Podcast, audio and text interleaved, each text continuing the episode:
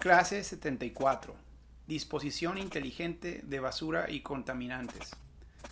Innovar en la administración municipal de residuos sólidos y de tratamiento de aguas negras para limpiar los mares y el planeta. Hola, pues continuamos con este tema de resiliencia, eh, que es pues de particular importancia en este concepto de ciudades del futuro y de buen gobierno, eh, sobre todo por el tema ambiental. Entonces, el tema de resiliencia ambiental para, para que, digo, desde la perspectiva de la palabra resiliencia, para poder adaptarnos y, sobrevivir como especie eh, y como ciudades mejor en un futuro, pues tenemos que también empezar a planear un impacto mucho más eh, moderado en elementos que representan un riesgo significante para, para la vida. Entonces hemos platicado que sí, muy probablemente la tecnología y la innovación nos permita resolver muchos de los retos que hoy vemos eh, como amenazas. Eh, lo más probable es que a través del ingenio vamos a encontrar mecanismos para sobrevivirlos y para solucionarlos, sobre todo cuando, cuando empieza a costarnos más y más como sociedad. Pero pero hay unos temas que podemos empezar a solucionar desde hoy de una manera muy práctica. Y sobre todo, que es lo que vamos a platicar ahora, eh, el tema de la contaminación de los mares, de los arroyos, de los lagos, el tema del agua eh, y pues de todo el, eh, el, sistema, el ecosistema que, submarino que implica mucho más allá de nomás los animales y los pescados y las tortugas, implica un ecosistema eh, muy valioso este, para la humanidad y para ciencia y para eh, medicinas que posiblemente no hemos ni siquiera descubierto que están todavía en, los océanos y, que derivan de esas especies que se encuentran en amenaza, o sea, con el reto de la basura y sobre todo el plástico que dura muchísimo tiempo en deteriorarse, eh, en degradarse, pues estos están empezando a amenazar eh, muchas de estas especies que pueden representar algo muy valioso para nosotros en un futuro. Y entonces la pregunta, por un lado, para muchos, más allá de lo moral, eh, para muchos es, bueno, vale la pena hacer lo posible para, para cuidarlo y para salvarlo, sobre todo si podemos hacerlo de una práctica, o sea, mm, sin tanta moralidad, sin tantas eh, sacrificios eh, al ciudadano común y corriente o, al ciudadano promedio, o sobre todo a las familias marginadas, si hay cosas que podemos hacer para atender y resolver este conflicto, este problema de una manera sencilla, pues muy bien, hagámoslo. Y entonces eso es lo que vamos a platicar hoy, esas herramientas y esas eh, posibilidades de cómo focalizar nuestra energía desde las ciudades para transformar el cuidado de los mares y de los arroyos. Entonces, primero, entonces el, problema, la basura en los mares. Eh, y, más que la basura, es el plástico y muchos materiales que, como el plástico, pero sobre todo el plástico, que están eh, contaminando eh, estos ecosistemas de los que platicábamos. Y, y, la, y, la, importancia es la que mencionábamos, ¿no? De, de cómo esto puede amenazar una eh, cantidad de, especies y de ecosistemas valiosísimos para los humanos, pero también muy bellos. Esa es la otra, sobre todo los que nos encanta explorar el mundo a través del alpinismo, a través del hiking, a través del de, buceo, el snorkel. Eh, incluso cosas como la pesca y, cosas que nos conectan con la naturaleza y con nuestras raíces como humanos, pues e, es muy triste ver que se pierde. Entonces, más allá de todos los eh, descubrimientos científicos y los efectos que pueden tener sobre el ecosistema, el, preservar esa belleza para poder disfrutar más el mundo y la vida como humanos, eh, pues vale la pena intentar y cuando menos desde la perspectiva mía, que soy un explorador y me encanta explorar, pues yo sí quisiera defenderlo y preservar mucho de ese ecosistema si es posible. Entonces, ¿cómo lo protegemos de esto que estamos platicando, que es la basura y el plástico y otra contaminación que está eh, pues amenazando con destruir mucho de ese ecosistema? Bueno, aquí les voy a plantear la regla del 80-20, que va a ser importantísima en, nuestro, en nuestra eh, estrategia de cuidado del de, medio ambiente y sobre todo los mares. El, regla del 80-20 nos va a permitir lograr hay varias maneras de verlo, pero por un lado nos va a permitir lograr 80% del logro, o sea, que es maravilloso. Imagínense que, que estuviéramos eh, contaminando 80% menos de un día a otro. Eh, bueno, nos va a permitir lograr ese 80% con tan solo 20% de enfoque, o sea, en, enfocado en 20% de toda la gran cantidad de cosas que, que nos plantea el, el mundo eh, de preservación y de ambientalistas. Bueno, 20% de todo eso nos va a permitir lograr 80% del logro. Ya lo demás lo podemos ir atendiendo con calma y sin tanto sacrificio. Pero este 80% de, de, impacto que vamos a, reducir en las ciudades eh, lo vamos a hacer a través del manejo de sistemas de recolección de basura y de, y de disposición de esa basura eh, pero más allá que, que, de una manera así genérica, lo vamos a focalizar aún más. Entonces, nomás para algunas estadísticas importantísimas. Primero, en el mundo producimos 270 millones de toneladas de plástico al año, que es lo que más preocupa en esta batalla eh, de la basura y de los océanos. Es el plástico que se va junto con la basura y que, pues ya dijimos, se, se, eh, mm, a diferencia de otros tipos de basuras, este es el que dura más tiempo eh, contaminando y lastimando el ecosistema. Bueno, 270 millones de toneladas al año. De esas 100 millones de toneladas son utilizadas en ciudades dentro de 50 kilómetros de la costa. Y eso es lo que quiero platicar. Resulta que la mayor, la, pero cuando digo la mayor, o sea, hablando de, digamos, un 99% de la basura que se encuentra en, los océanos. Eh, o sea, la, gran mayoría viene de ciudades que están a menos de 50 kilómetros de la costa o de arroyos principales. Entonces, si, si analizamos eh, la distribución de ciudades alrededor del mundo, esto nos reduce que la gran cantidad de ciudades, el plástico de esas ciudades es prácticamente imposible o estadísticamente insignificante eh, el impacto que tiene la basura de esas ciudades eh, respecto al plástico en el mar. Entonces, por ejemplo, el prohibir el popote en una ciudad central en Estados Unidos, como puede ser Austin, Texas o una de esas ciudades, pues es absolutamente cero impacto el que tuviera en el cuidado de los océanos y de los mares y de los arroyos, porque, porque no va a llegar. O sea, estadísticamente es, es insignificante lo que esas ciudades hagan con respecto a su basura y su, y su eh, plástico respecto a los mares. Entonces, ¿esto qué significa? No para desanimar esfuerzos de, cuidado ambiental de esas ciudades, sino más bien de decir que 80-20 podemos reducir ya no 80%, sino 95% del, del plástico de los océanos. Podemos eh, eliminarlo si focalizamos nuestra estrategia de mitigación en tan solo las ciudades, porque eso viene sobre todo de las ciudades, pero sobre todo las ciudades y comunidades que viven a menos de 50 kilómetros de la costa. Eso es maravilloso, desde la perspectiva de organizaciones internacionales y de esfuerzos colectivos, eh, nos va a permitir eh, sumar esfuerzos donde más se necesitan. Pero lo voy a todavía focalizar aún más. Entonces, eh, de, digamos, de, de, nomás para recordar estadísticas. Entonces ya dijimos que de los 270 del mundo, 100 millones vienen de ciudades dentro de 50 kilómetros, o sea, plástico en general. Pero de esas, solamente ciudades, o sea, solamente ciertas cantidades de ciudades tienen sistemas de recolección o disposición de basura inadecuados.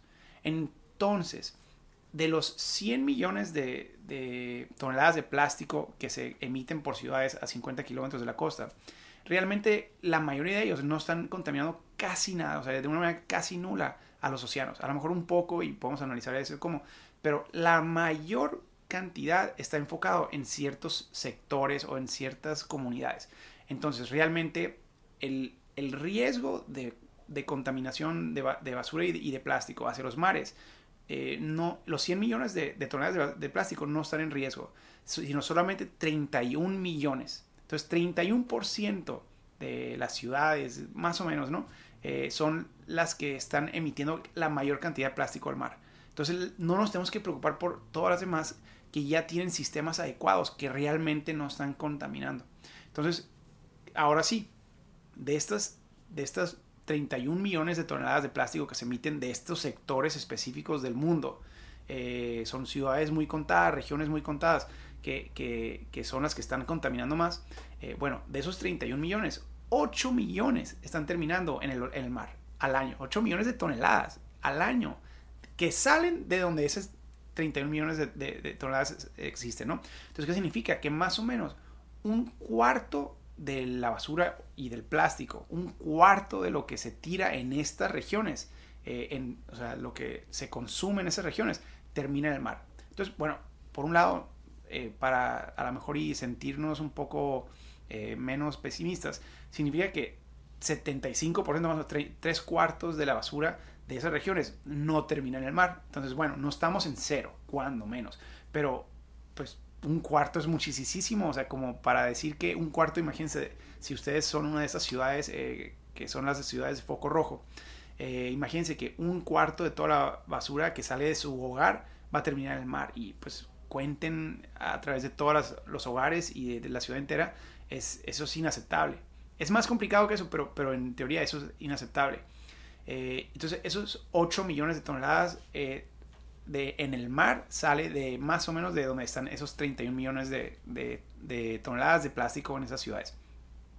Ahora, eh, lo voy a complicar y focalizar aún más eh, como eh, herramientas de conocimiento importantísima para esta estrategia de 80-20 que vamos a, diseñar.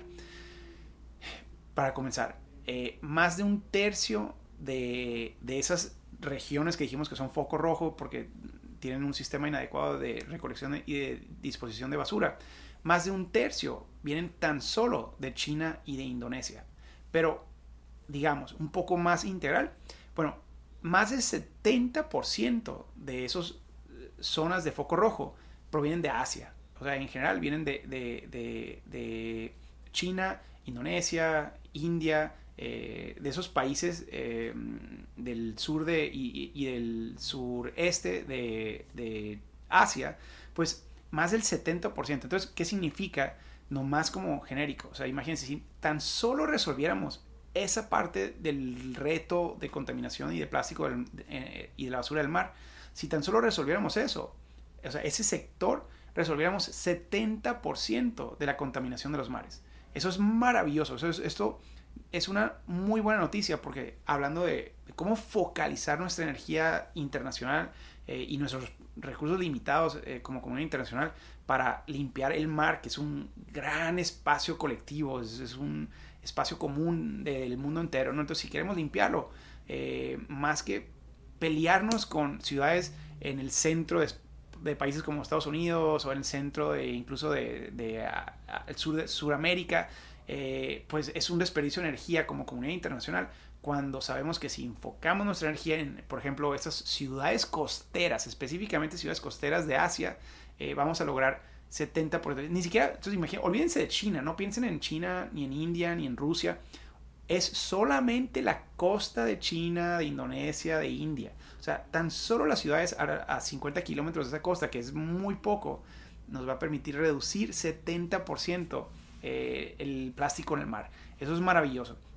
Ahora, eh, también para que se den idea, aunque la producción del uso y de eh, la producción y el uso de plástico son más altos per cápita de ciudades europeas, norteamericanas, de Australia, Nueva Zelanda, de Japón, que también están en Asia, y Corea del Sur, que también está en Asia. O sea, esos países desarrollados que tienen servicios públicos eh, mucho más modernos. Bueno, Europa, Norteamérica y, incluso eh, países asiáticos desarrollados. Eh, la cantidad de basura y de plástico que, que termina en el mar o en arroyos o en el mar de esas de ciudades de ese país es básicamente cero. O sea, estadísticamente es insignificante. Incluso los de las costas. Entonces, eso también es noticia maravillosa, porque ¿qué significa? Significa que no por estar en la costa y no por usar plástico vamos a contaminar los mares, sino que todo lo que es diferente es el sistema de recolección y disposición de basura y eso lo podemos arreglar muy fácil en esas otras regiones donde no han logrado hacer eso. Eh, entonces eso es muy buena noticia también. Eh, ahora, le voy a poner una excepción muy importante. O sea, el, problema es este y, creo que esto nos puede desanimar a muchos. Estados Unidos, e, el caso específico de Estados Unidos, pero Europa y otros países son similares. Es el caso específico de Estados Unidos, que tiene sistemas de, reciclaje muy ambiciosos o, o, campañas de reciclaje muy ambiciosos. Y realmente sí separa mucha de su basura y también mucho de su plástico. Eh, y el gran problema es que para poder separarlo bien, eh, tanto el plástico de, la basura como el plástico que viene entre plástico bueno y plástico malo, eh, el problema es que es, requiere mucha mano de obra todavía. O sea, no tenemos tecnologías que lo haga automáticamente. Entonces requiere de personas pues manualmente separando esos, esos plásticos. Y entonces, como Estados Unidos, la mano de obra y muchos de esos países desarrollados es muy cara, pues no costea. Entonces no, no costea desde la perspectiva de rentabilidad, o sea, como para poder hacer buen negocio del plástico.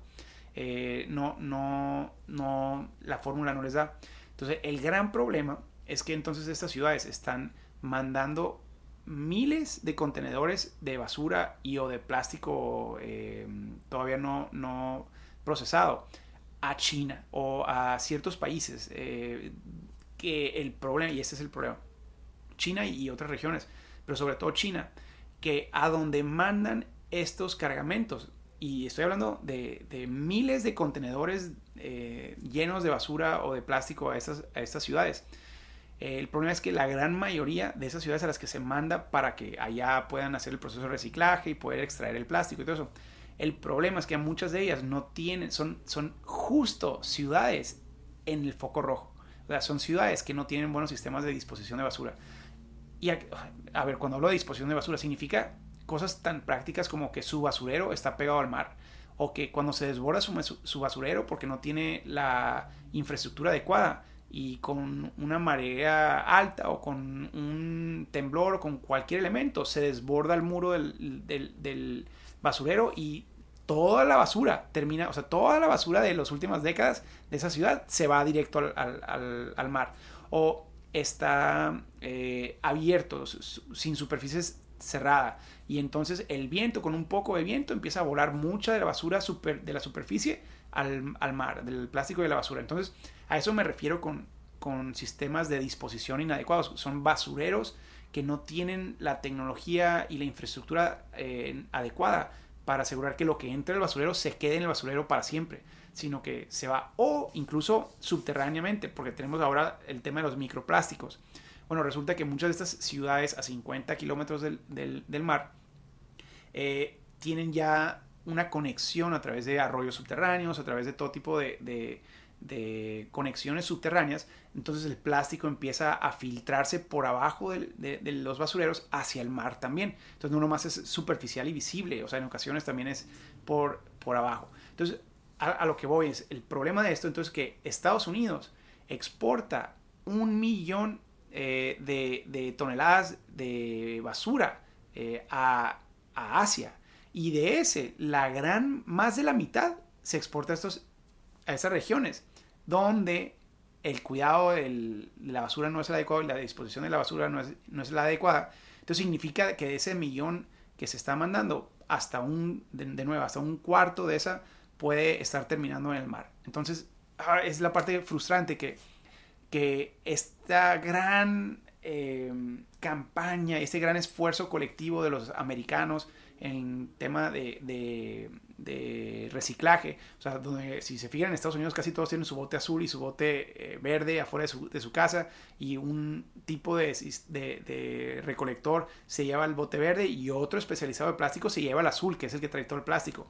Bueno, desafortunadamente ese se va a muchas ciudades, no todas. Algunas sí tienen sistemas eh, internos de reciclaje, pero muchas de esas ciudades que lo están exportando a, China, pues resulta que hasta un cuarto de ese, de, de ese plástico se está yendo al océano, porque lo están reciclando en, los focos rojos, no en su, en su ciudad.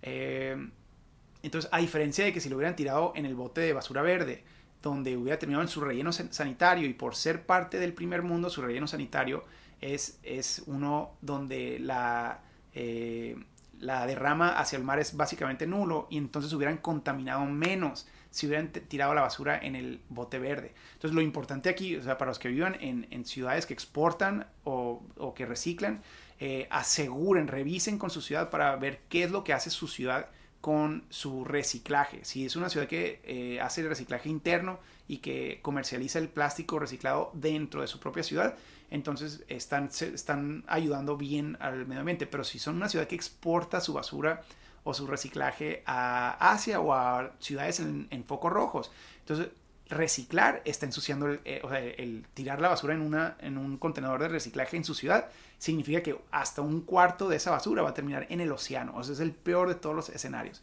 Entonces hay que tener mucho cuidado. Eh, pero bueno, aquí de regreso a la estrategia de 80-20.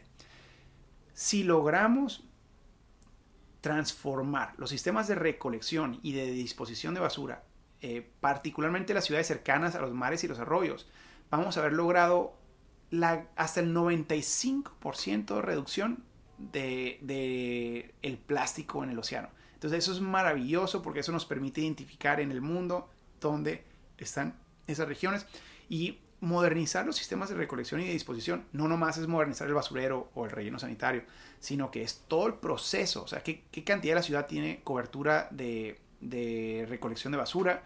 Porque lo que vemos, sobre todo en Latinoamérica, que lo han visto ustedes, es que eh, cuando una colonia o cuando cierto sector de la ciudad no tiene eh, un sistema de recolección de basura consistente o profesional, entonces muchas de los hogares y de las familias empiezan a tirar la basura hacia la barranca que está en las espaldas de su casa o encuentran entradas de basureros clandestinos y cuando llueve esa basura se va al arroyo y ese arroyo llega al mar.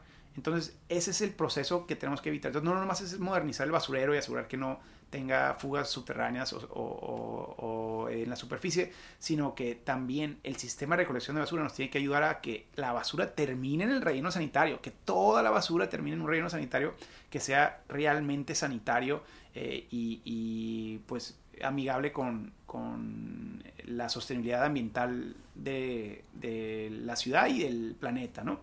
Eh, eso es lo que tenemos que hacer, pero lo que quiero plantear es esta herramienta de focalizar. Y si bien, ok, Latinoamérica eh, realmente de los, de los 31 millones de, de, toneladas que, de, basura que, que, tira, que se terminan en, los océanos, pues menos del 8% viene de, Latinoamérica. Eso es buena noticia, significa que no estamos tan mal, pero pues 8% siguen siendo 3 millones de toneladas de basura, basura en general, no nomás plástico. Y lo, lo preocupante es que más allá de si es plástico o no es plástico, o sea, lo preocupante es que esta basura, incluyendo ese plástico, y aunque no sea tanto en el esquema global, el problema es que ese porcentaje está terminando en nuestras playas, está contaminando nuestras arrecifes, está, está contaminando nuestras islas, nuestros arroyos, entonces está destruyendo la naturaleza nuestra y muchos de los recursos naturales que nosotros estuviéramos accediendo tanto para fines turísticos eh, y ambientales y de investigación, eh, pero pues también eh, de, recursos naturales de todo tipo, ¿no? Entonces, esa es la preocupación. O sea, más allá si es poco, es mucho. En Latinoamérica, que sigue siendo un porcentaje significante, 8%, pues nos estamos lastimando solos. Por eso es importantísimo no nomás echar la bolita a Asia y a esos, esas regiones, pero de nuevo, en Latinoamérica también son solo focos rojos a 50 kilómetros de las costas eh, y cercano a arroyos principales, las ciudades que están generando el 99% de la contaminación. Entonces, de nuevo, nosotros también podemos focalizar nuestro esfuerzo sobre esas. Un tema adicional que le voy a agregar es el tema del drenaje, porque más allá del plástico y de la basura y del sistema de recolección de basura, algo que también contamina mucho eh, a nuestro ecosistema eh, acuático es los químicos industriales, los pesticidas, los químicos de la ropa, de los detergentes sobre todo. Eh, pues estos dañan el ecosistema muchísimo también. O sea, cuando esto se va al drenaje y los drenajes de, muchas de nuestras ciudades están conectados a arroyos o a playas, pues entonces estamos tirando un cierto tipo de químicos que son igual o más destructivos que, el plástico y de los microplásticos que hemos platicado. Entonces, también es otro elemento que tenemos que atender, el tema de nuestras tuberías y el tema de nuestro drenaje y de los químicos que, que usamos. Ahora, hay buenas noticias. Eh, con tratamiento de agua, con sistemas de tratamiento de agua de los que platicamos en la clase anterior, donde estuvimos platicando sobre desde la perspectiva de resiliencia de agua para asegurar que no le falte agua a nuestra ciudad en un futuro, pues una de las herramientas más importantes era el del reciclaje de aguas negras y aguas grises. Pero aquí ya no nomás como elemento de resiliencia de agua, sino para poder cuidar el planeta y cuidar los océanos. El tratamiento de agua se convierte en una necesidad vital eh, para el futuro del planeta. Entonces, eh, más allá de prohibiciones de todo tipo que van a realmente lograr solamente algo, un impacto mínimo y es más el sentimiento emocional, necesitamos asegurar que todo el agua que sale de nuestra ciudad hacia, ojalá y no salga y se quede y se recicle infinitamente como queremos en nuestra herramienta anterior. Pero si de todos modos tenemos que tirar esa agua al subsuelo o a los arroyos o al mar, eh, sobre todo las ciudades costeras de las que hemos platicado, eh, pues entonces tenemos que asegurar que esa agua no vaya llena de contaminación. ¿Y cómo lo hacemos? Con plantas de tratamiento. Ahora, aquí está el, eh, el reto.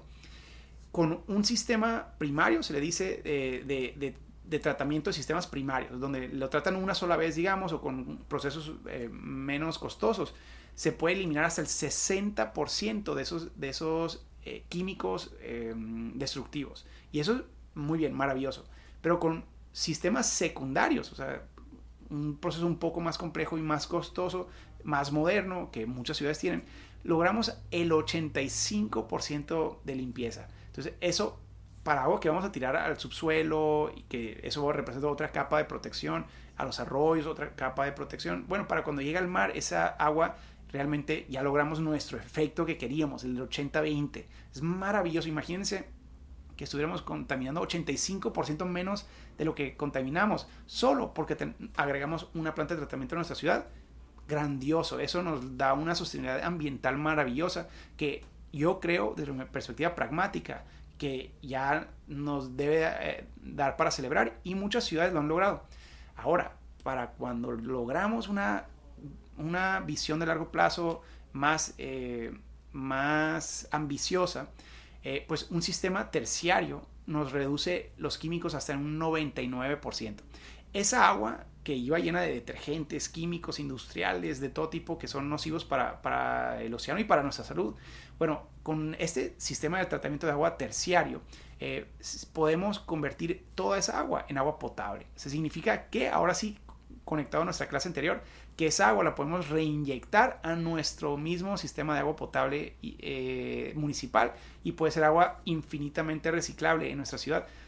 Es muy costoso, ese proceso para muchas ciudades no costea, les es mejor tirar el agua a arroyos y extraer el agua del subsuelo eh, porque el proceso de bombeo en muchas de ellas puede hacerlo insostenible. El bombeo, si la planta de tratamiento está agua abajo, o sea, para que la gravedad lleve toda el agua a la planta de tratamiento, el regresar esa agua a la ciudad, en ocasiones eh, por la distancia, puede implicar un costo energético que hace que ya no valga la pena al precio que resulta, ¿no?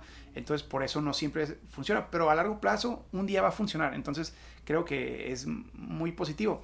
Ahora, una idea interesante a considerar aquí, para sobre todo esos sistemas terciarios, es que donde esa agua se trata, muchas veces se tira y se desperdicia, que está bien, se, tira limpia y al subsuelo, pero el espacio alrededor de esta planta de tratamiento ahora se convierte en un espacio de una gran riqueza inmobiliaria. ¿Por qué? Porque tiene agua gratis. Entonces las ciudades, cuando están buscando emprender, innovar y hacer esta visión a largo plazo para un sistema de cuidado del medio ambiente realmente ambicioso a través de plantas de tratamiento eh, terciarias, pues el espacio donde pongan esta planta de tratamiento eh, vinculado a una estrategia de desarrollo inmobiliario eh, y de, eh, pues, reservas territoriales puede hacer que el proyecto ahora sí sea autofinanciable o hasta gran negocio para la ciudad. Entonces, aquí realmente es de nuevo un reto de planeación y de estrategia